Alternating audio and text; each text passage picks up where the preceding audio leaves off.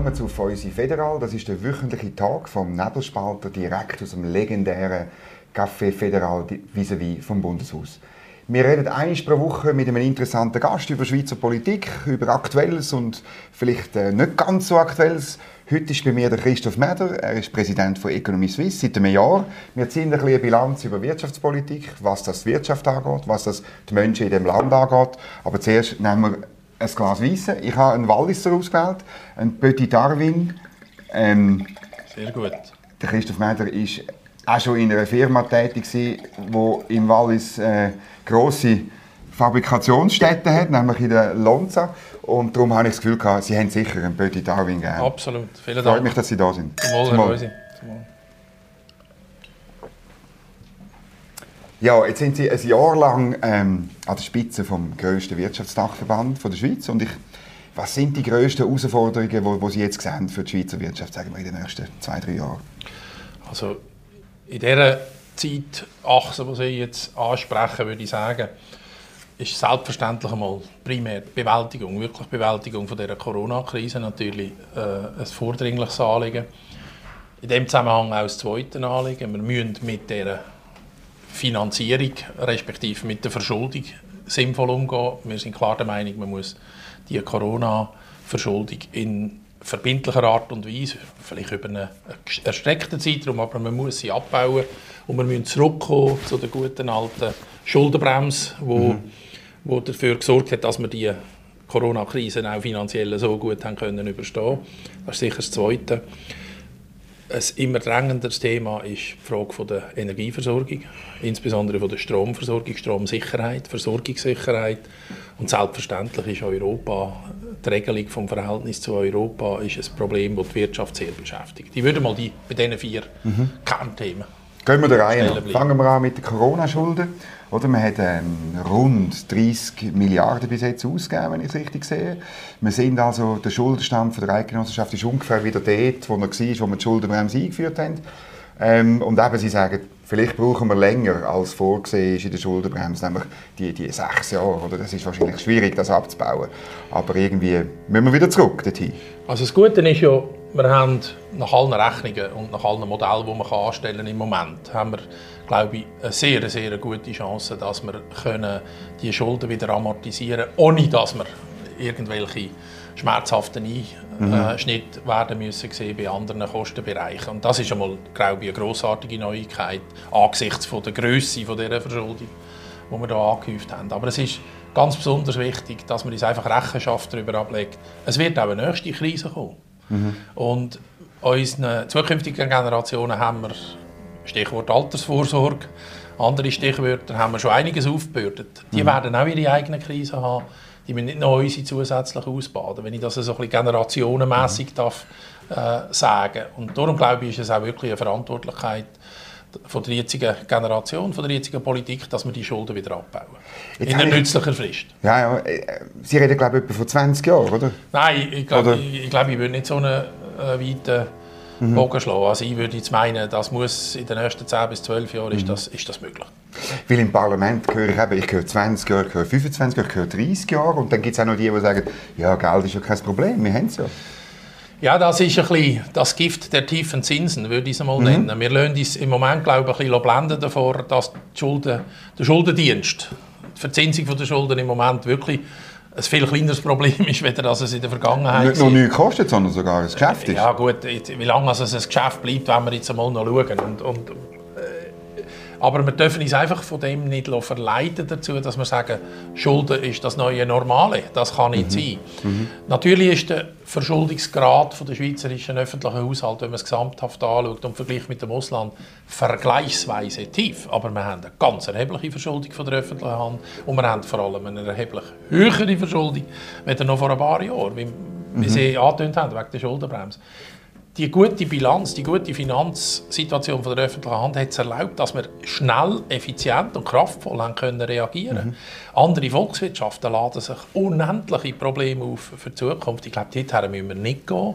Und ich warne davor, dass wir, dass wir angesichts von momentan tiefen Zinsen, und die bewegen sich im Moment ziemlich deutlich in die andere Richtung, genau. das wissen wir, dass wir da jetzt meinen, das sei ein ewiger Zustand. Mhm. Gehen wir zum zweiten Thema, Energie. Das war Ihnen auch sehr wichtig am Tag der Wirtschaft in Basel. Äh, in Ihrer Ansprache hat das einen grossen, breiten Platz eingenommen. Ja, jetzt haben wir doch die Energiestrategie gemacht vor ein paar Jahren und ähm, an sich ist eh klar gewesen, wir stellen Atom abstellen, erneuerbare auffahren und das geht auf.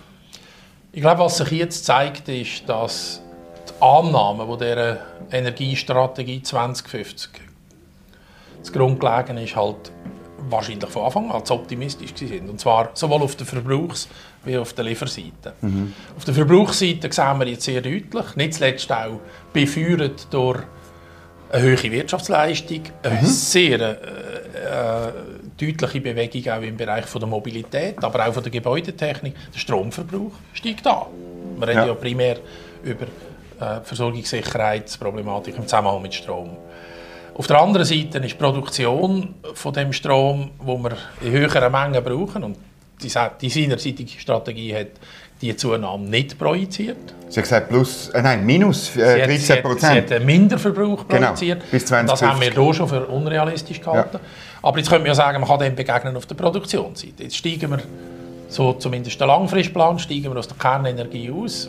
Das hat dann auch eine CO2-Komponente, die man auch separat noch mhm. muss betrachten muss. Aber wir steigen vor allem halt aus der verlässlichen Produktion von Bandenergie aus, die wir brauchen für, für äh, das Betreiben von unseren Netzen und für, für die Bedürfnisse der Wirtschaft. Und wir steigen vor allem halt auch aus einer Winterproduktion aus, die nicht kann substituiert werden durch die alternativen Energien oder nicht sichtbar äh, nach heutigem Stand kann substituiert werden. Und diese Probleme die kommen jetzt, weil, weil der Verbrauch halt jetzt ziemlich deutlich angestiegen ist und das, das Realität ist die Probleme kommen jetzt einfach viel stärker zur Geltung, mhm. als vielleicht noch vor ein paar Jahren, mhm. wo man die Strategie angeschaut hat mhm. damals. Ich finde, also das frage ich jetzt bewusst, weil Sie tätig sind in den Industriebetrieben. Oder? Was bedeutet das für ein Lonza oder ein Syngenta, wo Sie tätig sind, ein Chemiekonzern, wenn die Stromversorgung unsicher ist? Weil wir, wo in einem, in einem Häuschen wohnen, in einer Wohnung oder so, ja. Für uns ist das ähm, zwar eine blöd. Tasch Taschenlampe für holen. Genau, und äh, der Tiefkühler, der hebt aber noch ein paar Stunden, oder? Weil das ist wirklich, das haben wir mal, also sagen Sie uns, weil das ist wirklich interessant. Müssen wir wissen, um was ja, geht es da? Also neben allen Problemen, die auch sonstige Branchen haben, Betriebe von der Computersystem und okay. ja, Dienstleistungswirtschaft, äh, Dienstleistung, äh, mhm. aber auch, auch in anderen Industriebranchen, hat Chemie ein, ein ganz akutes Thema, wenn es darum geht, dass Stromausfälle würden lange laufende, permanente Prozesse, chemische und biologische Prozesse unterbrechen. Teilweise 24 Stunden, genau. und, sieben und Tage das wäre, das wäre eine Katastrophe unter verschiedenen Aspekten. Mhm. Einerseits würde all die, all die wertvolle Substanz, die dort unterwegs ist, die würde unbrauchbar vereinfacht gesagt. Mhm. Und das Zweite ist, sie hätten dann Unterhalts- und Umstellungsarbeiten, um die Maschinen wieder, die Produktionsanlagen wieder, wieder herzustellen und, und, und frisch äh, parat zu machen, wo, wo sehr, sehr sehr, sehr aufwendig sind und natürlich von der kommerziellen Seite her eine Katastrophe wären. Also es ist, es ist in der Tat für die chemisch-pharmazeutische Industrie ist, ist es lebenswichtig, dass die Versorgungssicherheit mhm. gewährleistet ist. Das, das darf man nicht unterschätzen. Es gibt auch andere Branchen, die massiv betroffen sind, klar. klar. Aber es ist also gerade in der chemisch-pharmazeutischen Industrie, die ja in unserem Land überragend wichtig ist, ist, ja, es, ja. ist es sehr, sehr heikel. Aber auch da, oder, wenn ich im Parlament mit Leuten rede, oder vor einer Woche da mit, mit dem Niccolo Paganini, oder, dann sagt er, ja, wir haben ja noch Zeit und das ist jetzt noch nicht so schlimm und wir, wir werden dann schon schauen, oder? wir müssen einfach Kapazitäten ausbauen, ähnlich wie Sie das sagen, aber ja, das kommt dann schon gut.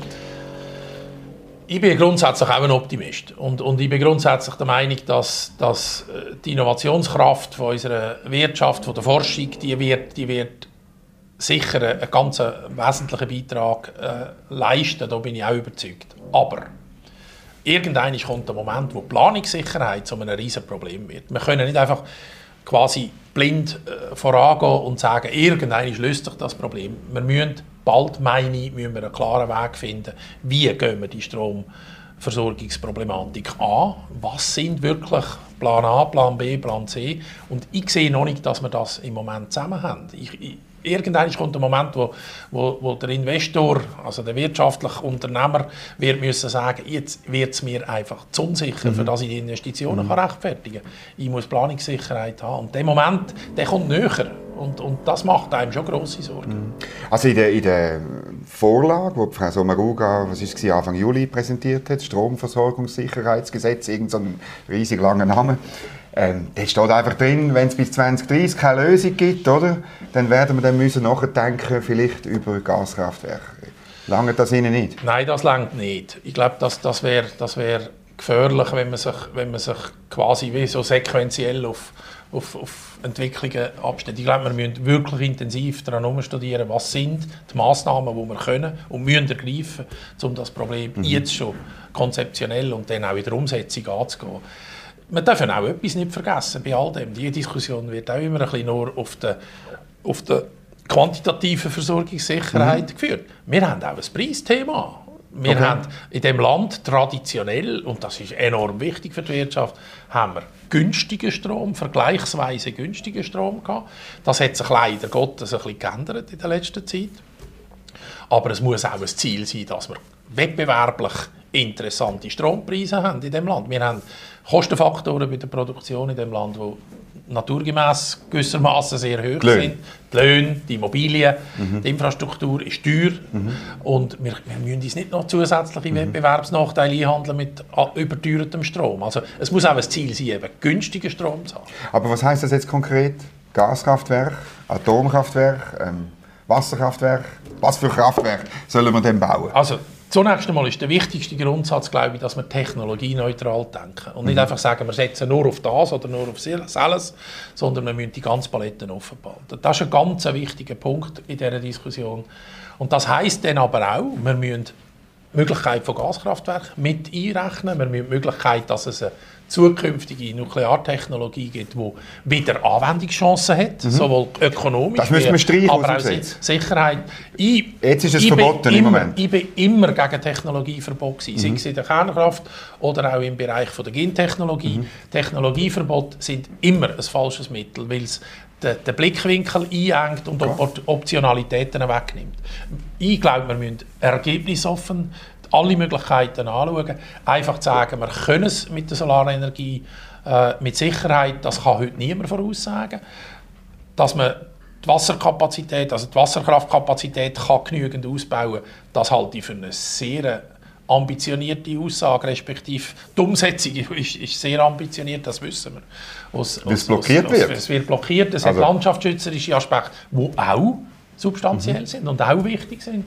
Also ich würde einfach nicht wollen auf, auf eins oder auf zwei Rössli setzen, sondern ich würde die ganz, äh, die ganz Herde von Rösserwellen mhm. als Möglichkeit sehen. Glauben Sie denn, dass genug investiert wird? Ich meine, von der, von der Stromwirtschaft höre ich, dass sogar wenn das offen ist, oder? Dass dann das Problem ist, ähm, dass es gar nicht unbedingt attraktiv ist und dass man gar nicht weiß, wo soll man denn die Mittel, die vielleicht auch dann aus der Privatwirtschaft kommen, die Investoren kommen, wo ist, die hinkommen? Es ist sicher so, dass wenn, wenn wir jetzt Kernkraftwerk äh, als Beispiel nehmen, extrem, ja. dort ist im Moment die Situation, dass diese Art von Kernkraftproduktion, die auf dem Markt sind, die ist im Moment kein Fall für einen interessanten Business Case. Das, mhm. ist, das ist so aufgrund von der Regulierungen, aufgrund von den Anforderungen, aufgrund von der, von der Bereitschaft, auch Risikokapital zur Verfügung zu stellen, das ist im Moment sicher so, wie sie jetzt attraktiv ist. Aber was wissen wir, was in 15 Jahren der Fall ist? Mhm. Und warum sollen wir diese Optionalitäten, die vielleicht viel, viel besser aussehen in der Zukunft, jetzt schon einfach vorsorglich gucken, gucken ausschließen? Das halte ich eben für die falsche Diskussion. Bei der Wasserkraft ist es äh, sicher auch enorm anspruchsvoll im Moment, einen Business Case herzubringen, wo wo verhebt. Das hat eben auch mit diesen entsprechend langwierigen Ver äh, Verfahren, es hat mit den riesigen Investitionen zu tun. Wir müssen uns eben auch wirklich Mühe geben, wenn, wir, wenn es uns ernst ist mit der Versorgungssicherheit, müssen wir auch die Rahmenbedingungen für die Investitionen verbessern. Mhm. Das ist halt so. Und da müssen wir die Diskussion führen, über, über ob es Kompromiss gibt, wo wir bisher nicht bereit sind einzugehen, wenn die verschiedenen Interessen zur Diskussion stehen, ob wir da eine andere Kompromissformel mhm. müssen haben. Jetzt gibt es vor allem äh, im Parlament auch Leute, die sagen, ja, das Problem mit der Versorgungssicherheit haben wir uns vor allem eingehandelt, weil wir das Rahmenabkommen nicht haben wollen und damit auch kein Stromabkommen bekommen. Darum werden die Import schwierig. Teilen Sie die halt? Also, ein Stromabkommen, wenn es dann zustande gekommen wäre, wäre eine Hilfe gewesen, aber nicht die Antwort. Das, mhm. das möchte ich in aller Deutlichkeit sagen. Wir haben nie Position vertreten. Mit dem Stromabkommen mit der EU sind wir auf der sicheren Seite. Warum nicht? Weil ein Stromabkommen kann man auch wieder künden. Und ein genau. Stromabkommen, ein Stromabkommen hängt auch davon ab, dass sie jemanden haben, der auf der anderen Seite lieferbereit ist. Wenn Deutschland Kohlekraft vom Netz nimmt bei der Produktion und, und Atomkraft, haben sie ja schon fast vom genau, Netz genommen, dann wird der Bedarf an Stromimport für Deutschland wird massiv ansteigen. Das ist, das ist absolut absehbar. Und dann werden die Inner-EU-Lieferanten natürlich mit Vorzug Deutschland behandelt. Von dem muss man einfach ausgehen, zumindest als, als Szenario, selbst wenn man ein Stromabkommen hätte. Es wird jetzt sicher nochmal anspruchsvoller mit Stromimport. So muss eigentlich die Lösung sein. Es muss doch unser Ziel sein, dass wir unsere, unsere Stromversorgung weitestgehend im Inland können können sicherstellen Das heißt nicht, dass wir nicht importieren sollen. Wir haben bis jetzt auch immer Import und Export von Strom gehabt. Ja, je nach Jahreszeit so. ja, ja, zum, genau. Ausgleich. Das soll auch bleiben. Mhm. Und wenn man kann verlässlich gut im Ausland äh, guten Strom einkaufen kann, dann soll man auch das nicht, nicht, nicht einfach in Abrede stellen oder nicht machen. Aber, aber wir müssen, im, ich würde es so sagen, das Rückgrat von der Stromversorgung müssen wir selber können leisten haben Sie denn festgestellt, dass die Diskussion sich in der Energiepolitik, gerade im Bundeshaus, äh, verändert hat in der letzten Zeit? Also es ist sicher so, dass der Aspekt von der Stromversorgungssicherheit ganz spezifisch sind viel stärker in den Vordergrund treten in den letzten paar Monaten, es mir, in der öffentlichen Diskussion, auch mhm. in der mhm. medialen, aber auch der, sicher im, im, Bundeshaus. Ich glaube, die Ursachen sind relativ naheliegend. Einerseits haben wir eben die Evidenz, dass der Stromverbrauch deutlich zunimmt. Nicht zuletzt befeuert durch Massnahmen im Zusammenhang mit dem Klimaschutz. Mhm. Und, und das, die, Verbindung zum Klimaschutz ist, glaube ich, das, wo die Diskussion jetzt und zu Recht und Gott sei Dank wieder in Vordergrund, mehr in den Vordergrund rückt. Und wir müssen die führen. Mhm. Wir müssen die führen. Die zwei Themen gehören zusammen. Mhm. Jetzt ähm, hat der, das Parlament noch in den letzten zwei Tagen relativ im Schnellzugstempo die, den Kohäsionsbeitrag oder auch bekannt unter dem Namen Kohäsionsmilliarde beschlossen. Das ist jetzt ein, ein Zeichen, hat gestern am Fraktionsausflug der FDP die Ignazio Gassis gesagt. Ähm, sind Sie zufrieden? Haben Sie das auch befürwortet? Wir haben es auch befürwortet und, und ich glaube, man muss äh, auch wenn man das macht, man muss, man muss es richtig einordnen. Es war ein Versprechen, das die Schweiz abgegeben hat, das eigentlich mit der Frage, ob wir ein Rahmenabkommen haben oder nicht haben, nicht wirklich äh, einen Konnex hatte. Sie erinnern sich, die Sistierung der Auszahlung ist erfolgt nach, dem, äh, nach den Diskussionen über Börsenäquivalenz. Genau. Und ich glaube, es ist, äh, es ist nicht das richtig, dass wir, dass wir das Zeichen setzen. Wir sind, wir sind ein guter Partner, wir wollen ein guter Partner sein äh, und ich glaube, das ist ein wichtiges Zeichen. Haben wir hier davon als Gegenleistung gewissermaßen im Moment, momentan viel zu erwarten? Das ist für mich eine sekundäre Frage, ehrlich gesagt. Weil, weil über kurz oder lang werden wir uns über so Verpflichtungen ohnehin müssen unterhalten und zu erwarten, dass es da ein Do und Des im kurzfristigen Sinn gibt, ich glaube, das wäre vermessen. Mhm. Aber ich glaube, es gehört zu der, zum Status und zum Habitus mhm. von der Schweiz, dass man mhm. da eben den guten Bürger spielt. Mhm. Sie haben, äh, wo Sie bei Unternehmen tätig sind, sicher auch harte Verhandlungen gehabt. Ich habe auch gehört, Sie sind wirklich ein harter Verhandler gewesen. Und jetzt frage ich mich halt schon, vor zwei Jahren sagt das Parlament, wir zahlen den Kohäsionsbeitrag nicht, solange ihr uns ähm, so mit Nadelstich oder Piesackereien äh, plagen, Börsenäquivalenz, Horizon und so weiter. Und zwei Jahre später sagt man, ja, ihr könnt es trotzdem haben. Das ist doch verhandlungstaktisch nicht so gescheit. Gut, jetzt ist die Frage, ob, ob die Ursache von, ihrem, von ihrer Beurteilung Verhandlung, also das Verhalten über Kohäsionsmilliarden oder das Verhalten im Zusammenhang mit dem Rahmenabkommen ist. Äh, ja, beides, ja, ist, natürlich. Es ist beides. Man kann, ich, ich, bin auch nicht glücklich über, über wie die Verhandlerei im Großen und Ganzen äh, gelaufen mhm. ist. Selbstverständlich nicht. Wie könnte man auch aber ich glaube, es ist einigermaßen müßig, müßig zurückzugehen und sagen, äh, warum haben wir dort das und jetzt etwas anderes gemacht. Die Beurteilung muss jetzt sein, ist es richtig, das zu zahlen. Und ich glaube ich, es ist richtig. Ich erwarte wegen dem keinen Freipass äh, von der EU, verstehen Sie wie das? Mhm. Ja, nicht so. es wird auch nicht so sein, dass die EU jetzt einfach anfängt zu jubeln und sagen, selbstverständlich kommen wir wieder zurück bei Horizon und so. Aber wir müssen schon auch sehen, wir wollen, wir brauchen ein solides Verhältnis, ein stabiles Verhältnis. Und dann müssen wir unseren Part auch spielen. Äh, das Geld ist, ist, ist eingerechnet gewesen. Es ist auch tragbar von der, von der finanziellen mhm. Möglichkeiten her. Und, und insofern ist es, ist es nach meinem Dafürhalten gerechtfertigt. Und dann wie weiter? Das ist eben der erste Schritt, hat Ignazio Cassis auch gesagt äh, gestern am Ausflug. Wie, was sind die nächsten Schritte? Wenn jemand behauptet, er wüsste ganz genau, wie sie jetzt weitergehen und das sagt der Plan von A bis Z, glaubt, dann macht er entweder Der sogenannte vor. Plan B. Ja, genau. Das hat niemand. Und das ja. ist auch in der Natur der Sache verständlich. Wir haben, ob wir es gerne haben oder nicht, wir haben die EU brüskiert. Mit unserem Verhalten über Jahre und mit dem, mit dem äh, halte ich Gott zusammen. Also nicht nur am Schluss, oder? Äh, mit dem auch jetzt noch ein bisschen unräumlichen Abschluss, das, das ist ein, ein Fakt. Und wir müssen auch akzeptieren, dass die Europäer irritiert sind, um mal ein vorsichtiges Wort zu wählen. Das können wir auch nicht einfach wegdiskutieren. Und darum, wir müssen uns an die Lösung herantasten. Das ist ein Begriff, den ich schon seit einiger Zeit brauche. Ich glaube, es gibt ein Herantasten an die, an die Lösung, an die Möglichkeiten. Und das wird nicht ein Schwertstreich sein, der das bringt, sondern das wird jetzt ganz seriöse Arbeit brauchen. Und die Grundvoraussetzung für mich ist, dass wir mit der nötigen Demut, aber auch mit dem nötigen Selbstbewusstsein gleichzeitig konstruktiv an die Arbeit hergehen. Mhm. Wir müssen wieder, glaube ich, im Bereich von der Russenwirtschaftsdiplomatie müssen wir unsere Anstrengungen intensivieren. Ich meine, wir haben die ein bisschen vernachlässigt in den letzten Jahren und Jahrzehnten. Wir müssen unsere, unsere Partner in der EU wahrscheinlich, äh, und damit meine ich vor allem auch die Mitgliedstaaten, wieder, wieder besser einbinden. Wir müssen ihnen erklären, was der Fall Schweiz ist, warum wir die Sonderheiten haben. Wir müssen probieren, Verständnis zu wecken für die Sonderheiten der Schweiz.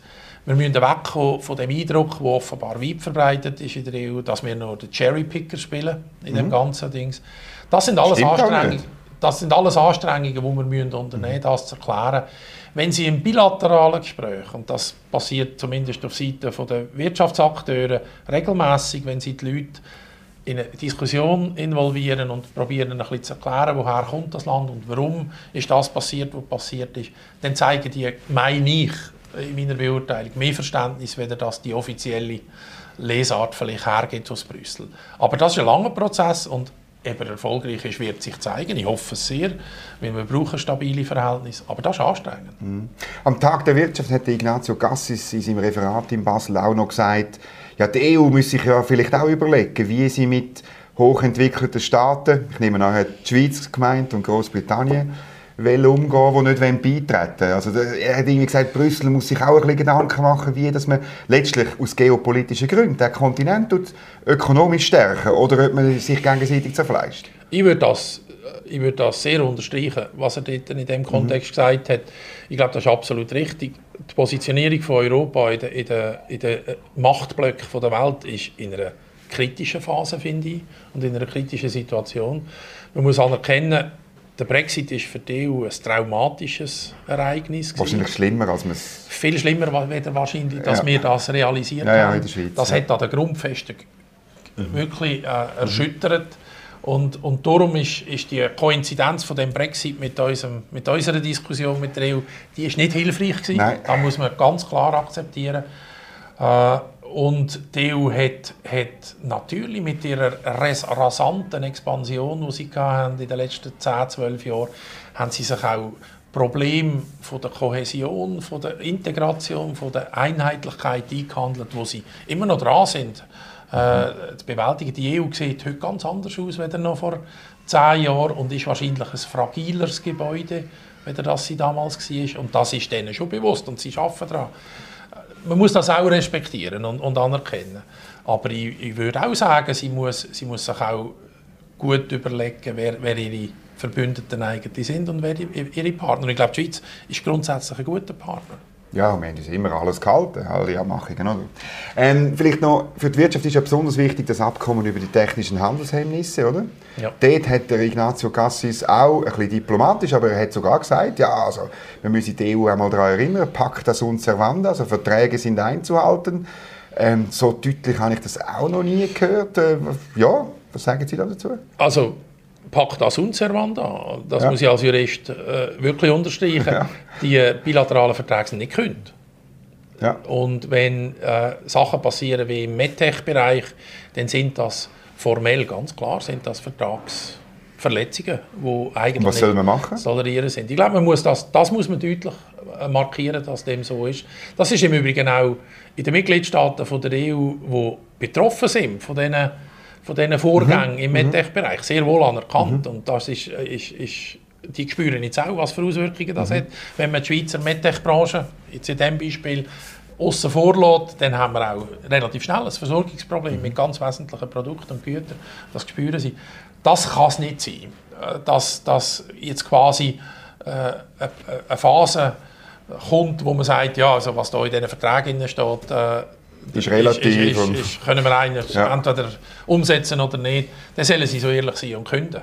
Mhm oder, oder sonstige offizielle Massnahmen ergreifen. Also die, die quasi kalte Erosion, mhm. das kann ja nicht der Weg sein. Und da müssen wir, glaube ich, auch selbstbewusst auftreten. Mhm. Wir sind, glaube ich, das darf man sagen, eigentlich immer sehr vertragstreu in der Schweiz gegenüber unseren ausländischen. Partnern. Und das dürfen wir auch einfordern von der Gegenseite.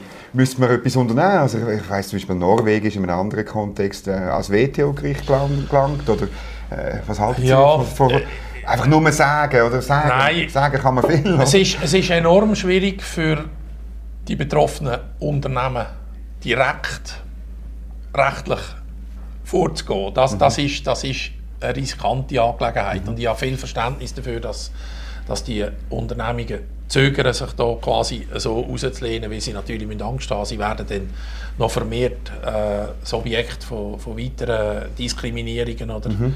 oder Aktionen man, könnte sich, man muss sich aber sehr gut überlegen, ob, ob die offizielle Schweiz nicht, nicht muss einsteigen ja, und, und da WTO die, die, die Möglichkeiten ausnutzen. Ja. Wir haben das auch so äh, gefordert in Stellungnahmen, dass mhm. das sehr, sehr gut geprüft wird, was dort Möglichkeiten sind. Noch einen anderen internationalen Kontext, also die auf Stufe G7, OECD, gibt es ja die Idee von dieser Mindeststeuer, 15% global. Jetzt für die, die normale Schweizerinnen und Schweizer auf der Straße ähm, ja, 15% Unternehmenssteuer ist ja nicht so schlimm, oder? Meine, und so, äh, was, wo, wo, ist das Problem? Sie wehren sich da, also Sie wehren sich nicht dagegen, aber Sie sagen, da kommt auf die Schweizer Wirtschaft etwas zu, was schwierig ist. Warum? Der gute Steuerstandort Schweiz ist ein ganz entscheidender Wettbewerbsfaktor im internationalen Konzert. Das ist das Erste. Die Steuern sind für die Schweiz, wo ein Hochkostenland ist, überproportional wichtig. Das ist mhm. das Erste. Das Zweite ist, der Steuerwettbewerb ist voll im Gang, international. Also man muss ja nicht ableiten, dass ein Land zum Beispiel auf der individuellen Seite eine höhere Besteuerung hat als die Schweiz, dass das notwendigerweise auch mit den Unternehmen Welche sind unsere Konkurrenten, wenn Sie würden Sie Alle möglichen europäischen Länder, die Amerikaner, da okay. gibt es alle möglichen Konkurrenten, erst recht natürlich die Singapurs dieser Welt, ja. da haben wir dann massive, massive Konkurrenz.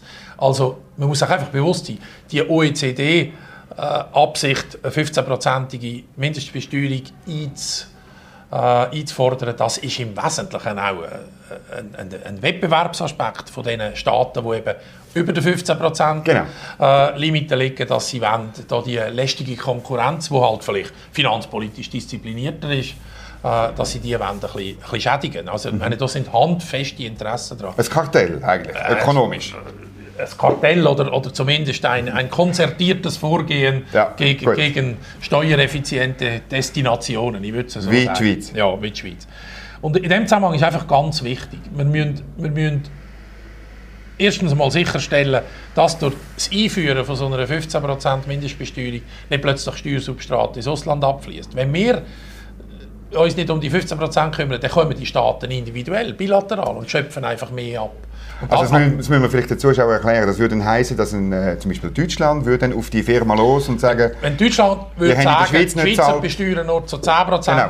die anderen 5% wollen mehr. Das ist ganz vereinfacht gesagt, ja, ja. ohne Ansehen der Strukturen. Mhm. Aber das wäre eigentlich der Mechanismus, der eben auch vorgesehen ist. Die Drohung liegt auf dem Tisch, muss man sagen. Tisch. Und es kann jetzt in niemandes Interesse sein, dass Schweizer Steuersubstrat ins Ausland abfließt. Mhm. Ich glaube, da, so können wir, können wir uns alle relativ schnell einigen. Gut, das ist mal der erste Punkt. Der zweite Punkt, und jetzt kommt eines von der wirklich schwierigen Themen in dem Zusammenhang. Es gibt eigentlich nur schwierige Themen in dem Zusammenhang. Was ist denn eigentlich die Basis der Bemessung?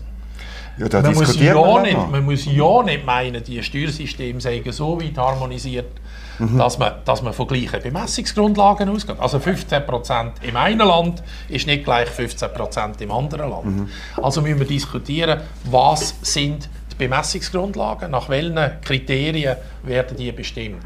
Es gibt in der Welt eine Vielzahl von Mechanismen, wie denn die Bemessungsgrundlagen beeinflusst werden mit Abzügen, keine Abzüge, Investitionsbeiträge, Patentboxen. Es gibt eine wirklich große Vielzahl von Maßnahmen und die Landschaft, die müssen wir anschauen, sonst machen wir einfach etwas falsch. Ja, ja, Und einfach nur den Steuerstandort, nur weil das Ausland jetzt sagt, ihr müsst es mehr besteuern, gucken, quasi fahrlässig schädigen, das kann ja nicht im Interesse von dem Land sein.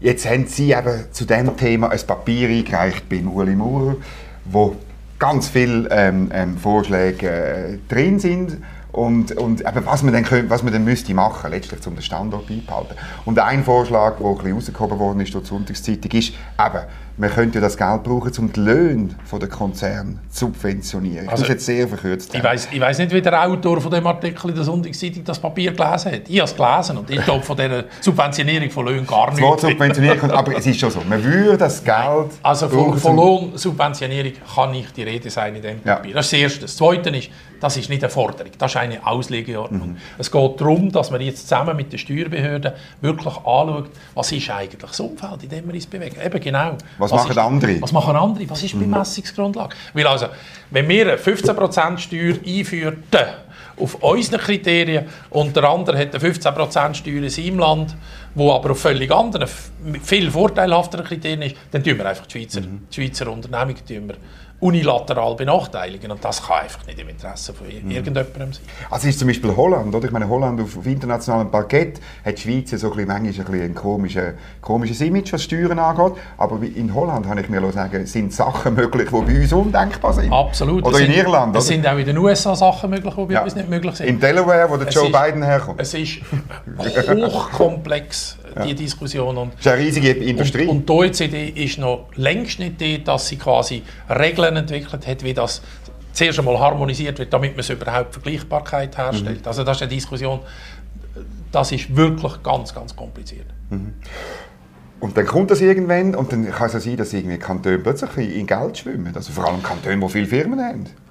Also das kantonale Thema ist dann nochmal eine spezielle Ja. Nettigkeit Und was sollen denn die machen? Jeder Kanton hat das, hat das aus seiner Sicht gut tariertes und etabliertes Steuersystem. Im schweizerischen Steuerwettbewerb, Im? Steuerwettbewerb, aber hat auch unterschiedliche Besteuerung von, von Progressionen, Mhm. hat unterschiedliche Besteuerung Unternehmungen, natürliche Personen und und und. Und jetzt kommt quasi von außen käme jetzt eine 15% Grenze rein, wo der beim einen Kanton eine Auswirkung hat, die völlig anders ist auf das Gesamtsteuersystem von dem Mhm. Kanton als im anderen Kanton. Und da braucht es irgendeinen Mechanismus, dass wir, dass wir das wieder können, wieder können äh, austarieren. Kanton, Kantone in einer ersten Reaktion sagen natürlich, also wir können nicht unser ganzes Steuersystem äh, 26 Mal verändern. Da muss der Bund quasi sicherstellen, dass die Aussen, die Aussensicht äh, erfüllt wird mit diesen 15 Prozent, wenn es dann, wenn's dann so kommt. Und, aber das heisst ja wieder, wir müssen, wir müssen das Ganze eben anschauen für die Eidgenossenschaft als Ganzes. Wenn einfach die Steuern erhöht werden auf 15 Prozent, hat die Schweiz ein erheblich höheres Steueraufkommen, gesamthaft. Und dann muss man dann schon auch jemandem mal noch erklären, warum man jetzt einfach das soll Telgeld übernommen werden und mehr Geld im Staat zugeführt werden, nur weil jetzt die OECD mit dieser Regel kommt. Also müssen wir über, über die Frage, wie, wie gehen wir mit dem um, müssen wir wirklich diskutieren. Das Problem ist ja, dass die Erfahrung zeigt, wenn der Staat mehr Steueraufkommen dann hat in seiner Kasse, dass er ähm, irgendeine Variante schon findet, um das Geld auszugeben. Also die Erfahrung ist in der Tat so, dass wenn der Staat mehr Geld hat, gibt er es aus. Das ist, das ist mehr oder weniger klar. Und darum muss man, muss man das sehr gut anschauen. Das machen wir vielleicht in Zukunft bei einem nächsten Treffen. Christoph Meder, merci vielmals für den Besuch. Vielen Dank. Schönen Nachmittag. Danke gleichfalls.